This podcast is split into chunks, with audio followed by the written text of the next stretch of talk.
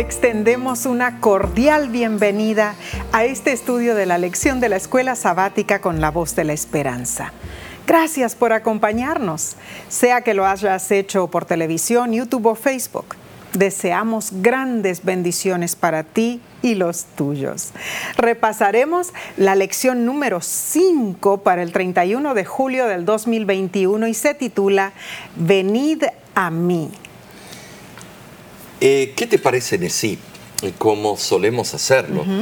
Eh, pidamos la iluminación de Dios. Amén. Padre que moras en los cielos, venimos a ti para recibir sabiduría y aplicar las enseñanzas que nos has dado. Y esto lo pedimos en el nombre de Cristo Jesús. Amén. Amén. Los principales versículos de esta semana se encuentran en Mateo, capítulo 11, versículo 28 al 30.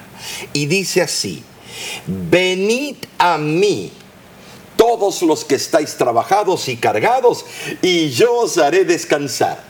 Llevad mi yugo sobre vosotros y aprended de mí, que soy manso y humilde de corazón, y hallaréis descanso para vuestras almas, porque mi yugo es fácil y ligera mi carga. Ahora, Nesí, las palabras venid a mí, eh, muy interesantes, muy al punto. claro. Son una invitación es la invitación más importante que una persona pueda hacer, pero es Cristo haciéndola. No es como eh, conocí un muchacho, sí, que él eh, amaba a una chica. Ay, estaba infatuado, infatuado. Y entonces le dije, ¿y cuándo le vas a decir lo que sientes? Oh, estoy preparando algo bíblico, pastor. Eh, estoy, estoy preparando algo tan espiritual que ella no me va a poder rechazar. ¿Y cuál fue el versículo que usó? Este. Y le tocó aquí en la espalda y ella se dio vuelta y comienza diciendo, venid a mí y yo te haré feliz. Y ustedes saben la respuesta a la chica. Se dio media vuelta y salió corriendo por el susto que le dio. Es cierto. Pero este es Cristo hablando. Cuán cierto, Mar. Ahora, eh, notemos tres mandatos, ¿no es cierto?, específicos en la declaración de Cristo. El primero dice, venid a mí. O sea, Jesús es la fuente de nuestra paz. Con autoridad. Amén. Él es eh, la fuente de nuestra fuerza. Amén. Él es el único que puede llevar nuestras cargas. Él es el único que puede aliviar el estrés abrumador que muchas veces experimentamos. Ahora, el segundo mandato en realidad que dice Cristo es, llevad mi yugo. Y ahí se pone difícil las cosas. Mm, bueno, los bueyes que están en yugo se, se unen para el servicio. Y bueno, de la misma manera nosotros cuando nos unimos a Cristo en el servicio a los demás, nuestras cargas se vuelven más ligeras. En la lección de esta semana estudiaremos lo que significa estar en yugo con Cristo. Y el tercer mandato de Jesús es aprended de mí. Jesús cargó el peso de este mundo sobre sus hombros, pero vivió en una atmósfera de paz divina. Amén. Ah, en la lección de esta semana, ¿no es cierto? Vamos a explorar este pasaje con considerable detalle, enfatizando, claro, el, el anhelo de Jesús de que descansemos en Él y encontremos paz en el corazón y la mente. Eh, eh, tremendo, el yugo. Eh, por ejemplo, el yugo matrimonial mm. no es la palabra yugo no es esclavitud, como algunos lo toman, sino es paridad. Una unión. Una unión, mm. paridad. ahora, ¿a quién se refería Jesús al mencionar una persona cargada y trabajada? Bueno, es alguien que está pasando por tremenda angustia, cuyo pensamiento está ocupado constantemente por los problemas, lleno de estrés, angustiado. Se trata de una persona que está sufriendo, Las bondadosas palabras de Jesús son una receta para curar las enfermedades físicas, pero también las mentales y espirituales. Ahora, cualquier persona inquieta, anhelante y agotada puede hallar descanso en Jesús. Ah, sublime invitación del amante Salvador, que además de tener un significado valioso para nosotros hoy, tenía un significado especial para la multitud que lo escuchaba, porque la religión de Israel se había degenerado hasta llegar a ser un incansable y trabajoso intento por hallar la salvación por las obras, ¿no es cierto? Y eso eh, puedo decir que es muy cierto. En forma general, no podemos negar que la humanidad entera lleva muchas cargas pesadas, pero la más pesada de todas, por supuesto, es el pecado. Ahora, todos somos pecadores. Así eh, es. debemos admitir. Por cuanto todos pecaron y estamos destituidos de la gloria de Dios. Ay, ay. Y sabemos lo que es trabajar y llevar cargas que pueden parecer, bueno, demasiado difíciles de soportar, sí. Cierto. Eh, pero estamos en un proceso de formación espiritual. Así es. No debemos desesperarnos. Estamos siendo restaurados a la plenitud de la imagen de Cristo. Esto es algo serio. Amén. Necesitamos obtener el descanso que Él nos ofrece en sí. Eh, y es gratuito y nos ofrece por medio de la voz del Espíritu Santo. Claro. ¿Y cuántas veces lo rechazamos? Muy cierto, Omar. Y, y se cuenta la historia de un granjero anciano que caminaba penosamente por un camino estrecho y de tierra, con un saco de papas a la espalda. Sus hombros se hundían, su paso era laborioso y lento. Y además era un día de verano extremadamente caluroso y el sudor corría por su frente. Se animó cuando un vecino se acercó en su carro tirado por caballos y ofreció llevar al anciano hasta su destino. Ah, felizmente eh, él se subió a la parte trasera del carro. Mientras avanzaban, resulta que el benefactor observó que el hombre anciano todavía tenía el saco de papas a su espalda. Así que le dijo al granjero, amigo, aliviánate, quítate esa carga de encima. ¿Y sabes lo que el anciano le dijo, Mar? El anciano simplemente respondió, has sido tan amable al llevarme hasta mi casa. Lo mínimo que puedo hacer es llevar mi carga. bueno, Mar, yo creo que esta historia, claro, es ficticia, pero ilustra bien el punto de la lección de esta semana. Eh, muy cierto, sí, porque lo que vamos a ver es relevante eh, en nuestra actitud para encarar los problemas. Y es algo práctico. Práctico, porque es posible que todavía llevemos nuestras propias cargas pesadas, incluso después de haber venido a Jesús. Ah, es cierto eso. Nuestro Salvador anhela aliviarnos del estrés de llevar esas cargas que aplastan nuestro gozo. Ahora, la pregunta para ti es, ¿alguna vez has sentido que, que las cargas que llevas son demasiado pesadas? ¿Alguna vez has sentido que tu nivel de estrés está en su límite y que ya no puedes afrontarlo más? Ay, Omar, hay tantas situaciones Así en nuestra es. vida, ¿no es cierto?, en las cuales nos sentimos cargados. Y la lección de esta semana brinda ayuda práctica cuando llegamos al punto de ruptura, ya sea que nuestras cargas sean extremadamente pesadas o relativamente ligeras. Jesús nos invita a acercarnos a Él para encontrar alivio. Qué hermosa lección estudiaremos juntos. Entonces, Omar, pasemos a la parte del domingo 25 de julio titulada yo os haré descansar. Bueno, los que hallan el descanso del cual hablaba Cristo, andan por el camino que Dios señala y hallan paz y reposo. Cristo no se refiere aquí del descanso del trabajo físico, ya lo damos por sentado. Habla más bien del trabajo del alma y de la mente, que verdaderamente es el que más nos pesa y nos preocupa. Cierto. Ahora, antes de que podamos venir a descargar nuestras cargas, debemos comprender que no podemos llevarlas solos. Además, no podemos venir a Jesús a menos que reconozcamos nuestra verdadera condición. La invitación de Jesús se basa en nuestra necesidad. Y yo recuerdo que estábamos en, en el sur oeste de México, en una serie de evangelismo.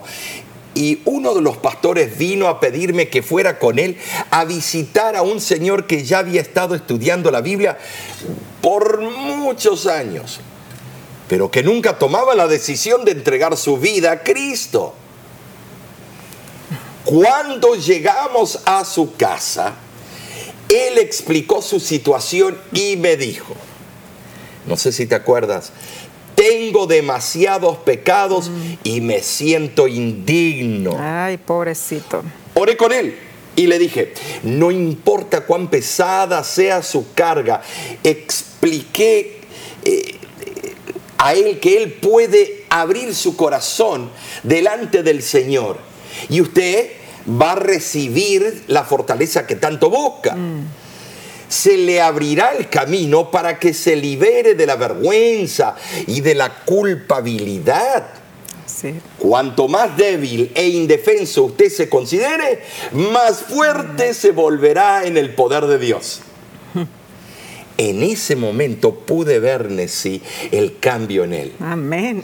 Al fin, al fin entendió que debía venir Jesús para hallar descanso. Debía él ir a Jesús. Amén. O dejarlo entrar en su corazón.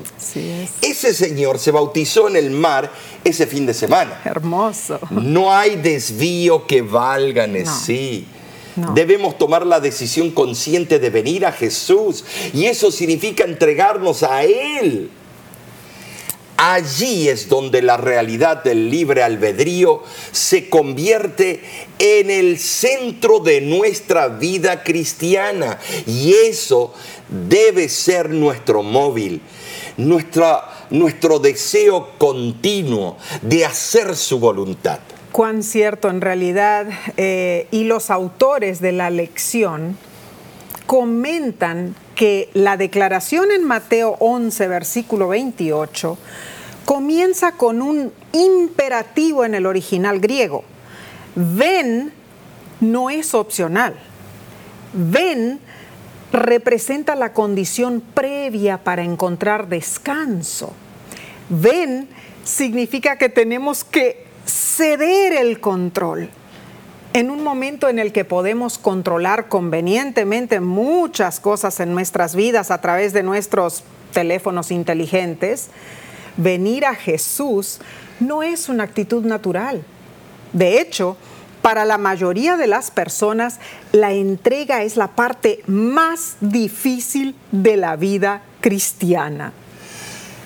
Entendemos todo esto tal vez muy bien. Jesús nos insta a venir a Él. ¿Qué significa esto? Venir es una decisión voluntaria, por supuesto, no, no es forzada. Venir implica nuestra elección personal. Dios nos da a cada uno de nosotros libertad de elección. Él no fuerza nuestra voluntad. Él no nos presiona para que vayamos pero amablemente nos invita. Qué, privilegio, sí. Nos impresiona con su Santo Espíritu ah. constantemente, redarguye. Pero venir en nuestra es nuestra elección. Venir es poner nuestra confianza en su capacidad para levantar la carga. Amén. Venimos con fe, creyendo que Él es más grande que nuestro problema, más grande que nuestra dificultad y más grande que nuestro desafío. Tremendo. Debemos confiar, depositar eh, nuestros problemas Amén. en las manos de Él. Claro que sí. Y, y la lección, Omar, eh, pregunta lo siguiente. ¿Qué cargas llevas? ¿Cómo puedes aprender a dárselas a Jesús y experimentar el descanso que Él ofrece? Hay un lindo corito, Omar, ah, con palabras que pueden ser las nuestras hoy. Y dice así, cansado del camino, sediento de ti. Un desierto he cruzado, sin fuerzas he quedado, vengo a ti. Luché como soldado y a veces sufrí. Y aunque la lucha he ganado, mi armadura he desgastado, vengo a ti. ¿Te sientes así?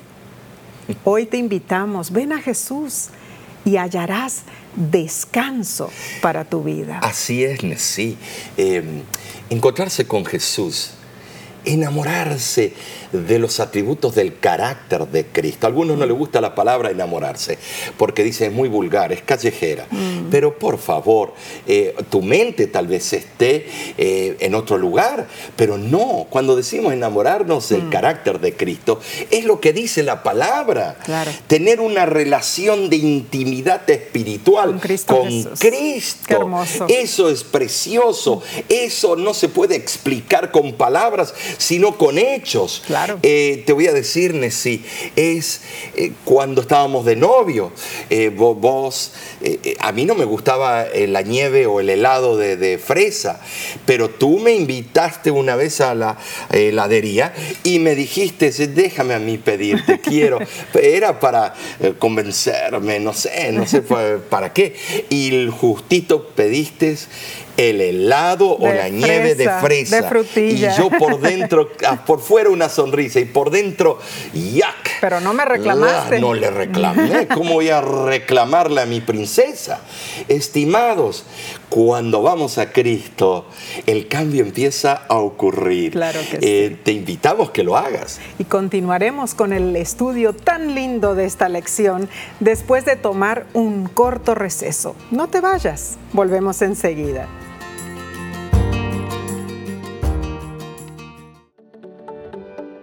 En nuestra aplicación puedes encontrar más contenido como este que te ayudará en tu vida espiritual. Lo puedes descargar visitando nuestra página web lavoz.org.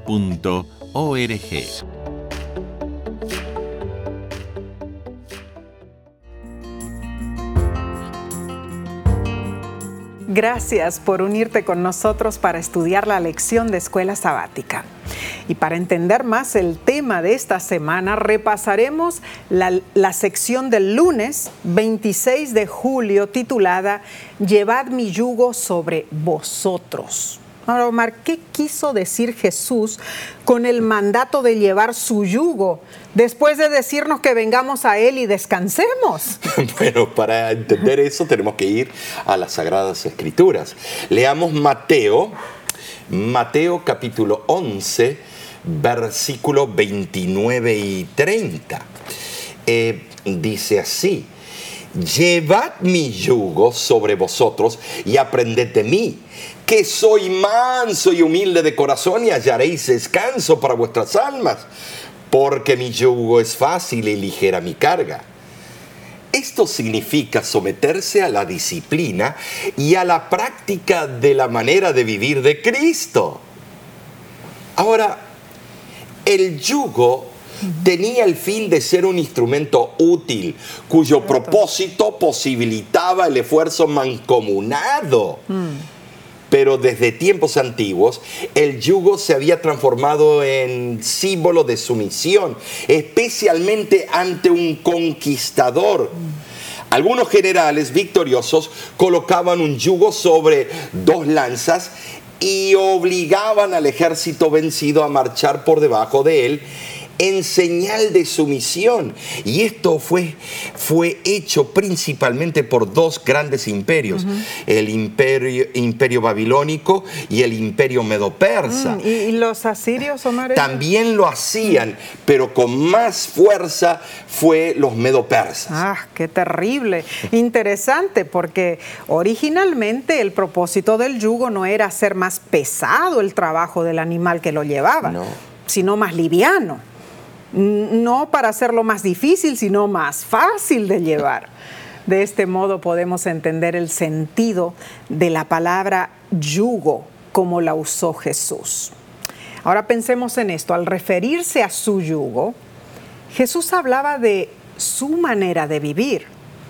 El yugo de Cristo no es otra cosa sino la voluntad divina, resumida en la ley de Dios y magnificada en la vida de Cristo.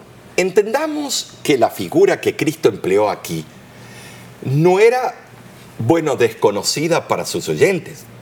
Los rabinos se referían a la Torá como a un yugo, no porque fuera una carga, sino más bien una disciplina, una manera de vivir a la cual debían someterse los hombres. Eso lo encontramos en el Mishnah. En una de sus profecías simbólicas, Jeremías usó el yugo bueno, para representar la sumisión a Babilonia, en Jeremías capítulo 27, versículos del 1 al 11 pero en sí era una manera de Dios para enseñar la dramática representación de predicciones simbólicas como las usó Jeremías, tenía el propósito eh, de impresionar al pueblo con lo que el futuro le tenía reservado. ¿Para sí? Para despertarlo, si fuera posible, a fin de que comprendiera su necesidad espiritual. Muy cierto. Actuando en tal forma como si fuera un esclavo encadenado ah, o un animal de carga con el yugo puesto, Jeremías planeaba cautivar la atención de todos, como jamás lo podría haber logrado con solo palabras. Es por eso que Jesús también usó esta figura tan representativa. Jesús usaba parábolas con figuras muy representativas que todo el pueblo, el pueblo culto, el pueblo no tan culto, podían entender las figuras que Cristo le presentaba. seguro que sí. Y, cuando Jesús dijo, ah, mi yugo es fácil, bueno, la palabra fácil en el griego es crestos. ¿Crestos se diría? Que puede significar bien ajustado. Ajá. En tiempos de Jesús los yugos de los bueyes eran hechos de madera.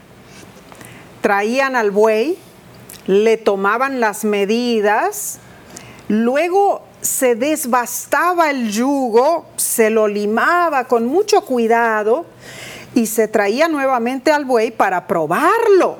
¿Saben? Sí, mm. eh, Perdón la interrupción, pero yo tuve el privilegio, yo era un, niño, un chamaco, eh, un cipote, como lo llamen, y, y sí, eh, mi abuelo dijo, quiero que aprendas y me vas a hacer estos surcos. Y eran dos bueyes y, me acuerdo hasta el día de hoy los nombres de mm. ellos. ¿Y te fue muy fácil? Sí y no. Él me dijo, cuidado de tirar mucho de un lado porque se va a eh, ir para la derecha o para la izquierda. Tienes que trabajar junto con los bueyes. Ah, y va a salir todo perfecto. Y ahí pude ver el trabajo del chugo. Pero sabes, sí, hay muchos lugares del mundo que todavía lo usan. Claro que sí, claro que sí. Eh, el yugo siendo eh, formado, fabricado en una forma exacta a la medida del buey, entonces eh, lo traían al buey nuevamente, lo medían otra vez y el yugo era cuidadosamente ajustado, de modo que entrara bien y que no lastimara el cuello del animal. Así es. Así es que el yugo era hecho exacto a la medida de ese buey. Omar. ¿Será que Jesús hizo yugos en la carpintería de Nazaret? Por supuesto Ah, que sí. Bueno, no lo sabemos, pero él entendía cómo se confeccionaba el yugo. Y sabes, el teólogo Barclay habla de una leyenda que dice que Jesús hacía los mejores yugos de toda Galilea y que venían a él hombres de todas partes del país para comprar los mejores yugos. ¿Te imaginas un letrero sobre la puerta de la carpintería de Jesús que dijera algo como los mejores yugos de toda Galilea se hacen aquí? Bueno, Omar, en, en forma figurada, ¿no es cierto? Así es. El yugo que Jesús pone alrededor de nuestro cuello para unirnos a Él encaja perfectamente Amén, sí. porque tiene un ajuste hecho a nuestro molde. Así es como Jesús se convierte en nuestro socio en el servicio y está unido a nosotros. Qué bien explicado en sí, es extraordinario. El yugo lo hizo exactamente para nosotros. Mm, así Eh, es. es increíble. Eh, unidos con Jesús, tenemos la absoluta seguridad de que Él nos fortalecerá para soportar cualquier tentación, sí, no importa cuál sea. Gracias a Dios. Cualquier prueba o tribulación que enfrentemos, lo tenemos a Cristo. Y si Él con nosotros, ¿quién contra nosotros? Amén. El descanso que Cristo nos da es saber que Él está a nuestro lado para permitirnos prosperar en cada uno de los desafíos de la vida. Amén. Ahora, tomar su yugo es someternos a su voluntad. Y al someternos a su voluntad, tenemos el mayor sentido de libertad y gozamos de descanso y paz. Bueno, esto en realidad es una hermosa promesa.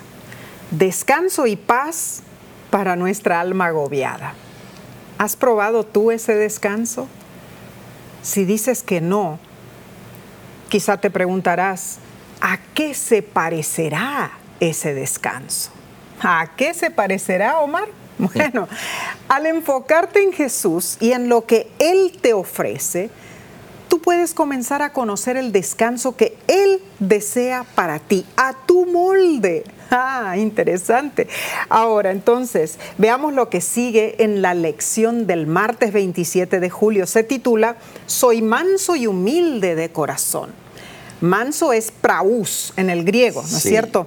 Eh, eh, pero, bueno, entonces se decía que también los animales domésticos eran praús o mar, o sea, sumisos y mansos. Ay, sí me acuerdo cuando estábamos en un restaurante.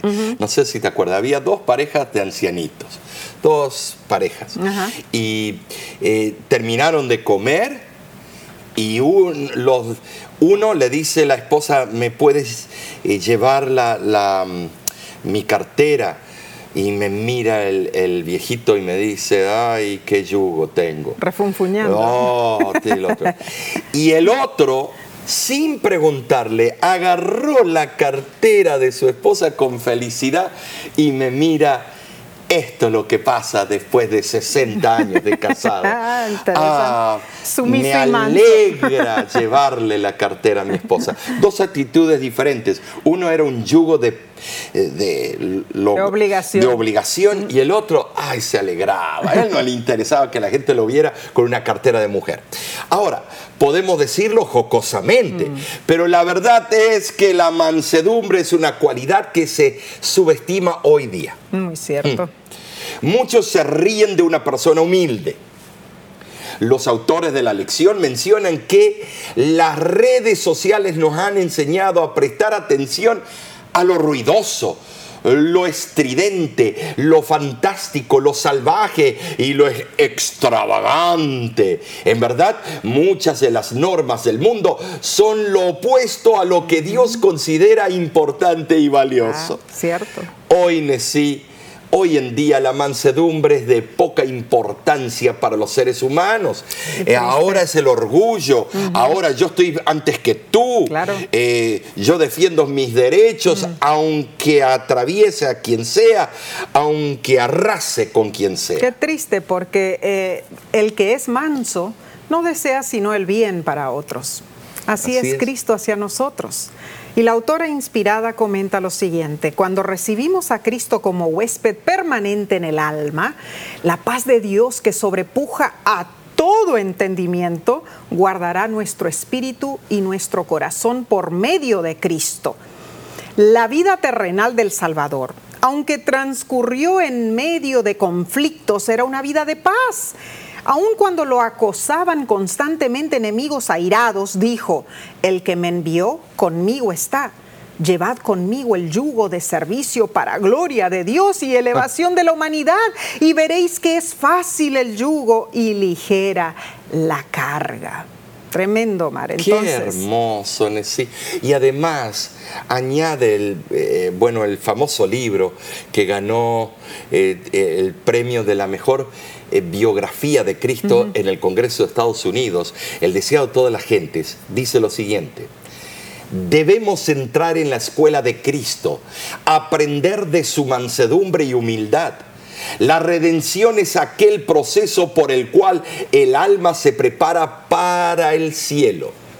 Esa preparación significa conocer a Cristo, significa emanciparse de ideas, costumbres y prácticas que se adquirieron en la escuela del príncipe de las tinieblas. El alma debe ser librada de todo lo que se opone a la lealtad a Dios. A menos que se rindan así a Él, no podrán hallar paz. Son certeras, Nesí, estas palabras. Así es. Cristo Jesús nos llama hoy y nos pide una respuesta para poder darnos descanso, Nesí. Hermoso. Y la lección nos ofrece tres pasajes bíblicos Así es. para que basado en ellos podamos definir el significado de la mansedumbre y la humildad. El primero se encuentra en Mateo 5:5 y dice, bienaventurados los mansos, porque ellos recibirán la tierra por heredad. Cristo dijo que Él era manso, praus en el griego, y por eso todos los que están trabajados y cargados pueden ir a Él y hallar descanso para su alma. El equivalente hebreo del griego eh, praus es anau o ani, que significa pobre, humilde o manso. Luego leemos en Primera de Pedro, capítulo 3, versículo 4, y dice, sino lo interno o el interno, el del corazón, en el incorruptible ornato de un espíritu afable y apacible que es de grande estima delante de Dios. Este carácter incorruptible de espíritu afable y apacible es el manto de justicia que Cristo promete impartirnos al aceptarlo por fe. Amén. Ahora en sí, en Isaías, capítulo 57, capítulo 57, eh, versículo 15, dice, porque así dijo el alto y sublime, el que habita la eternidad y cuyo nombre es el santo. Yo habito en la altura y en la santidad y con el quebrantado y humilde de espíritu para hacer vivir el espíritu de los humildes y para vivificar el corazón de los quebrantados.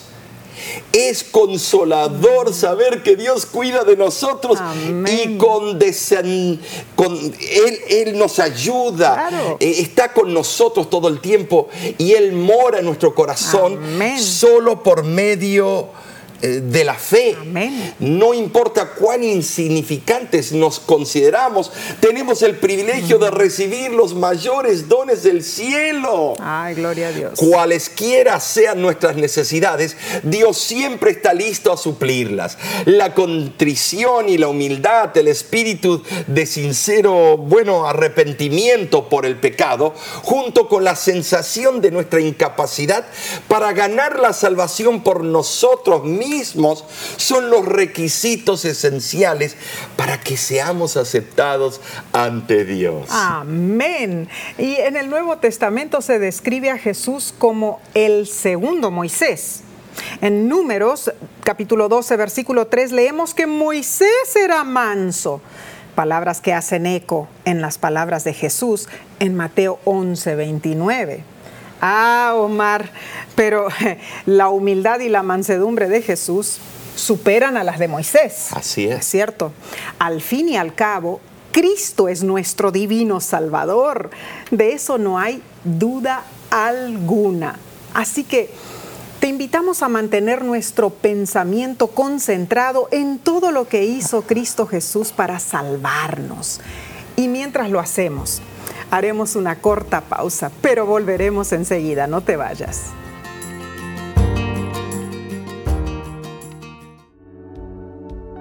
Con seguridad estás disfrutando este estudio de la escuela sabática. Te invitamos a buscarlo en formato de video por nuestro canal de YouTube. Lo puedes encontrar en youtube.com diagonal La Voz de la Esperanza.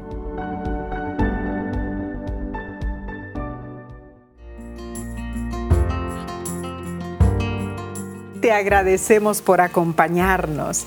Estudiemos entonces la parte del miércoles 28 de julio titulada Porque mi yugo es fácil. Los autores de la lección, Omar, nos explican que la palabra fácil en el griego puede ser traducida como bueno, agradable, agradable, eh, útil, benevolente, ¿no es cierto? Y nos comenta la lección que mucha gente a nuestro alrededor considera que la ley de Dios es exigente, difícil de cumplir y a veces irrelevante. ¿Cómo podemos ayudar a esas personas a descubrir la belleza de la ley e inspirar amor por el autor de la ley?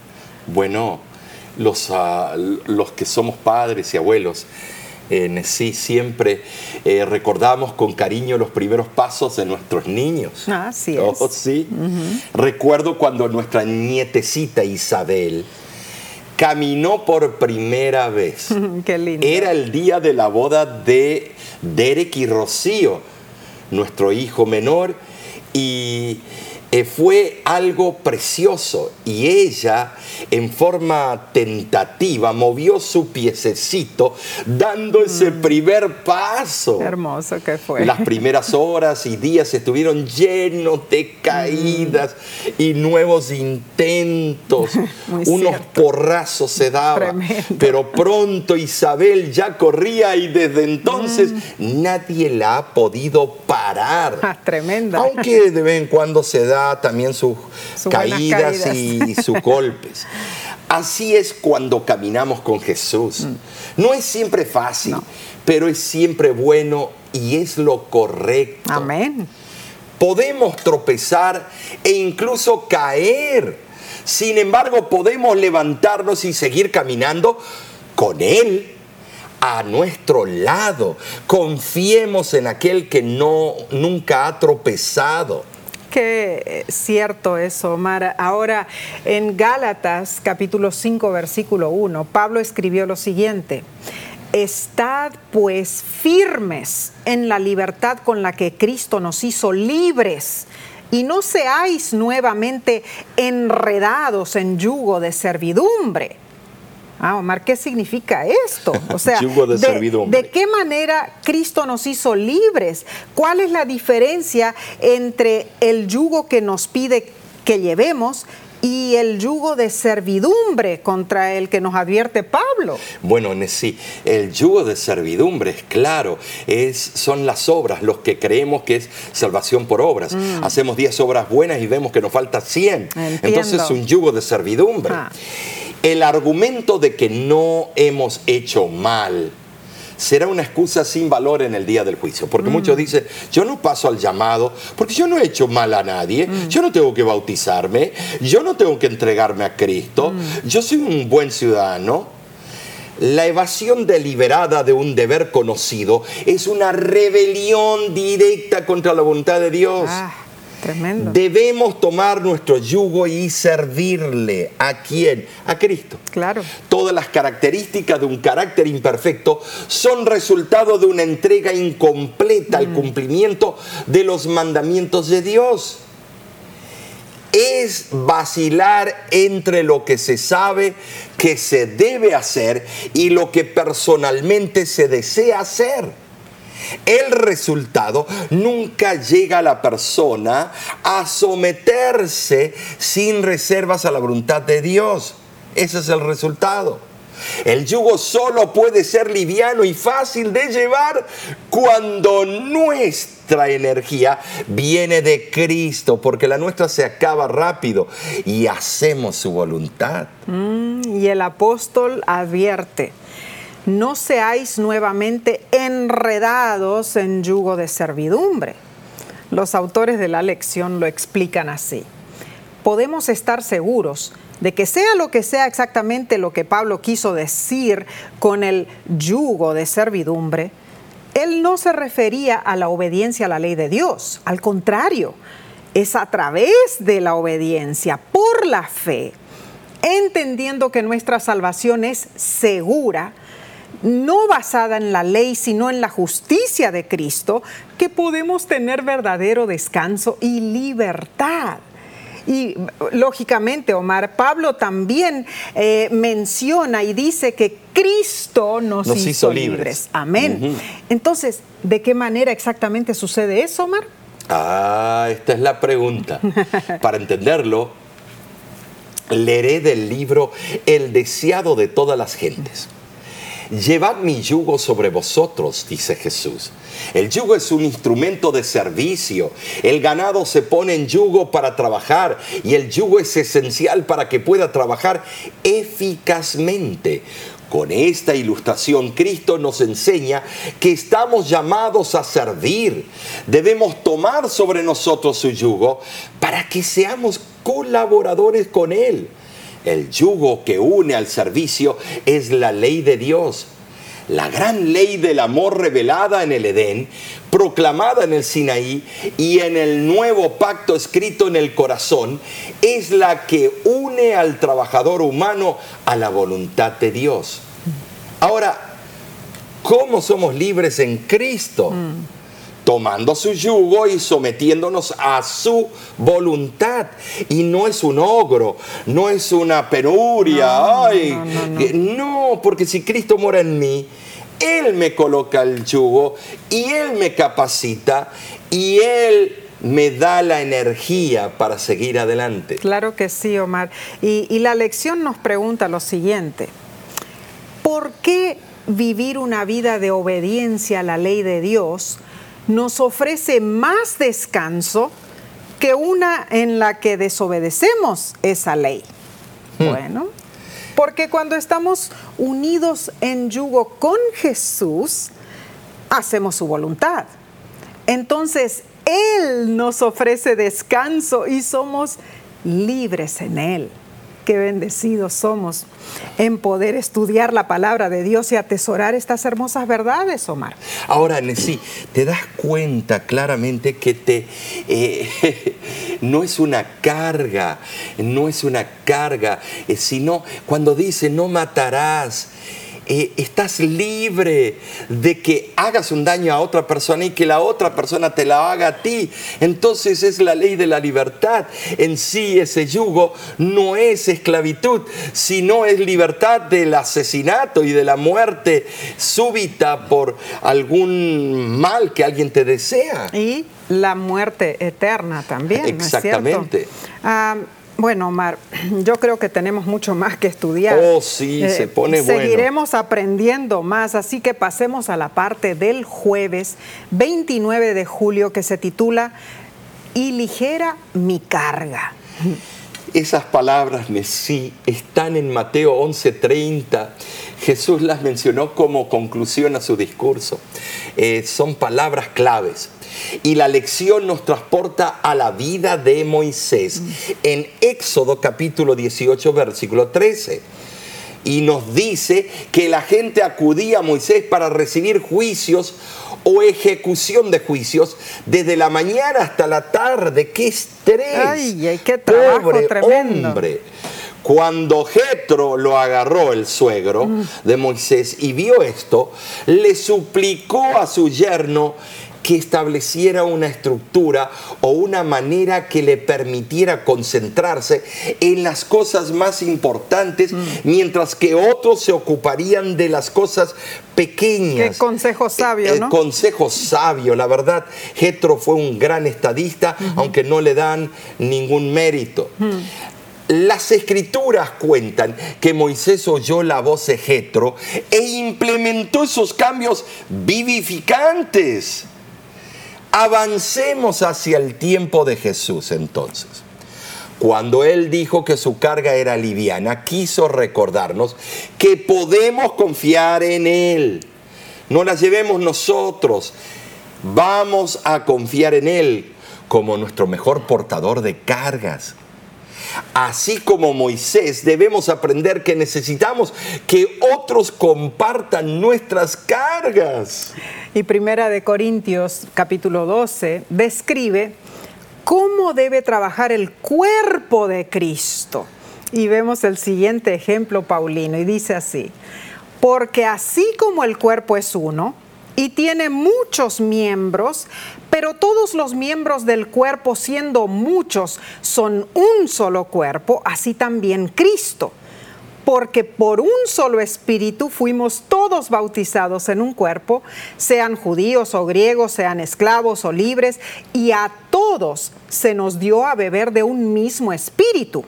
Además, el cuerpo no es un solo miembro, sino muchos. ¿Ah? Amén. Aquí vemos, Omar, que el cuerpo humano es un Así es. organismo, ¿no es cierto? Y es más, sí, cuando se dice ni, ni siervos, ni esclavos, ni libres, eh, no es que la Biblia está apoyando la esclavitud. No, no, no, de ninguna manera. sabemos que la Biblia fue escrita en tiempos de grandes imperios que esclavizaban Claro. y por eso tu- tuvieron que escribirlo de esta manera. Incluyó a todas las Claro. criaturas, ¿no es cierto? Eh, si entonces el cuerpo humano es un organismo y está compuesto eh, de muchos miembros y de diversas partes, Así es. tenemos que pensar que cada una tiene su función Amén. indispensable. Amén. Sea el corazón, el hígado, el riñón, el intestino, el cerebro, hasta las pestañas. Pero todas las partes se unen armoniosamente en un conjunto. Aunque las diferentes partes del cuerpo son desiguales, En podríamos forma, decir. sí. En forma, en tamaño, eh, en funciones. Todas las partes son esenciales y todas se unen para formar el cuerpo y están bajo el mismo poder que las dirige. ¿Cuál es ese poder? La cabeza. Por supuesto, el apóstol Pablo presenta a la iglesia como el cuerpo de Cristo, Así es. un cuerpo unido. Ay, Amén. ojalá que escuchemos esto, con Cristo como su cabeza. El líder. Amén. Eh, los miembros de la iglesia son unidades separadas que tienen cargos diversos y diferentes responsabilidades. Así es. Eh, reciben dones de Dios, dones apropiados para sus necesidades individuales, pero todos tienen eh, que responder ante Cristo y están unidos en Él, Amén. no en una familia que es caudilla. No, no, no, de ninguna manera. Y si estamos unidos en Cristo, compartimos las cargas los unos con los otros. Ah, aquí Amén. viene algo muy serio, Omar. La lección nos invita a leer Gálatas capítulo 6, versículo 2, que dice así, sobrellevad los unos las cargas de los otros y cumplid así la ley de Cristo. ¿Cómo es que llevar las cargas los unos de los otros nos ayuda a cumplir la ley de Cristo? Debemos estudiar el contexto del pasaje. Gálatas 6.1 dice que si alguno de nuestros hermanos en la fe cae en tentación, debemos restaurar a esa persona no con un machete sobre la torre o la cabeza, sino con un espíritu de mansedumbre, no ir y de boca en boca difamar al hermano. Debemos llevar la carga y eso significa restituir a alguien que se ha desviado para ayudar a esa persona a ver la gracia divina. La junta de iglesia no es el Sanedrín, es la junta donde se restituyen personas que han pecado. Oh, pastor, ¿ese es el significado de junta? Sí, señores. El primer, eh, la primera responsabilidad de una junta de iglesia es restituir almas que han caído en pecado. Mm. También significa ayudarnos los unos a los otros cuando sufrimos dificultades. Claro. Eh, Saben si el término griego para carga se refiere a algo pesado o una piedra. Mm. Esto nos hace recordar que todos llevamos cargas y que todos necesitamos a alguien que pueda ayudarnos a llevarlas. Muy cierto, muy cierto. Compartir la carga es una actitud de la iglesia ordenada por Dios Nesí. Es algo que requiere mansedumbre y produce compasión, mm. no crítica, no cachetear al hermano que, que ha caído en alguna tentación. Y eh, pensemos un poquito. En la última vez que alguien te ayudó a llevar una carga tuya con la que estabas luchando, ¿por qué significó eso tanto para ti? ¿Qué carga podrías entonces ayudar tú a llevar ahora? ¿Conoces acaso a alguien que necesita tu ayuda? Amén te invitamos a identificar a esa persona en tu corazón y a proponerte a alivianar su carga, ¿sabes? Serás grandemente bendecido. Eh, Sabes, sí, tienes razón porque yo he visto que cuando hay personas reacias al Evangelio, pero la iglesia va y le ayuda en su carga, hmm y abren el corazón y bajan su guardia y, y, ¿sabéis qué? Sabes, Nesí, que esa persona está lista para escuchar ahora el Evangelio. Tenemos que hacer eso, eh, eh, es importantísimo. Es muy importante. En verdad hemos compartido una semana amena de lecciones prácticas y espirituales. No olvidemos que Jesús nos dice, venid a mí todos los que estáis trabajados y cargados y yo os haré descansar. Y también añade, llevad mi yugo sobre vosotros y aprended de mí que soy manso y humilde de corazón y hallaréis descanso para vuestras almas. Yo no puedo decir que soy manso y humilde de corazón, porque enseguida van a decir es un creído este espíritu de jirafa, se cree la divina pomada. Pero él sí lo puede decir porque de verdad lo es. En la parte del viernes hay una cita muy interesante de la mensajera del Señor que dice lo siguiente en sí. Cuando os parezca que vuestro trabajo es rudo, cuando os quejéis de dificultades y pruebas, cuando digáis que no tenéis fortaleza para resistir a la tentación, que no podéis vencer la impaciencia y que la vida cristiana es una tarea penosa, estad seguros de que no estáis llevando el yugo de Cristo, estáis llevando el yugo de otro maestro. Ay, Omar, hoy llevar el yugo de otro maestro. Ay, no, por favor, ya sabemos cuál es ese. No, no, no, preferimos llevar el yugo de Cristo. ¿Puedes tú pensar en algo en tu vida que te impida entregarte por completo a Jesús? ¿Hay algo que, que te impida venir a Él? Hay quienes piensan que no pueden venir a Cristo Jesús a menos que primero se arrepientan completamente de sus pecados y abandonen todos sus malos hábitos. Entonces, para eso, para La verdad es que venimos a Jesús tal como estamos, con todas nuestras faltas, atormentados por la culpa y por nuestra debilidad. Y cuando venimos, él nos acepta con los brazos abiertos. Ah, pero ahí ocurre el milagro. Jesús nos da el don del arrepentimiento. Acepta nuestra confesión. Nos recibe como sus hijos e hijas. Y sabes, nos da poder para vencer. Así que, Omar, unidos a Jesús, nos convertimos en nuevas criaturas en Cristo. Gloria a Dios por eso. La verdad, esta semana considera comenzar cada día con estas dos eh, declaraciones. Yo, yo, te invito en esta semana. la lección te dio dos declaraciones. Jesús hoy vengo a ti. Tú tienes que declarar eso. Reconozco que eres la fuente de mi paz, te presento mi voluntad y pongo todos mis planes a tus pies. Y número dos, Nesí, Jesús, revélame cualquier cosa en mi vida que no esté en armonía con tu voluntad, donde tenga actitudes, deseos y hábitos que sean contrarios a ti. Por favor, quiero que me lo reveles. Mi mayor deseo es hacer tu voluntad. Ah, que podamos decir eso. Así que ahora, Omar, hemos llegado al final ah, del estudio de esta semana, pero no nos despedimos por mucho tiempo. ¿Por qué? Porque la semana que viene la lección nos trae otro fascinante estudio. Se titula cómo hallar descanso en los lazos familiares. Oh, te invitamos a unirte nuevamente con nosotros. En la plataforma que tú más deseas. Así es. Pero también los sermones que tenemos en nuestro canal de YouTube. Suscríbete. Eh, puedes verlos los sábados o puedes verlo en forma diferida.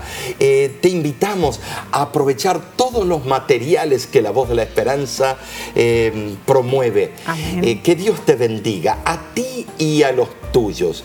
Y será hasta la próxima semana en este mismo canal y por este mismo medio. Que Dios te bendiga. Amén.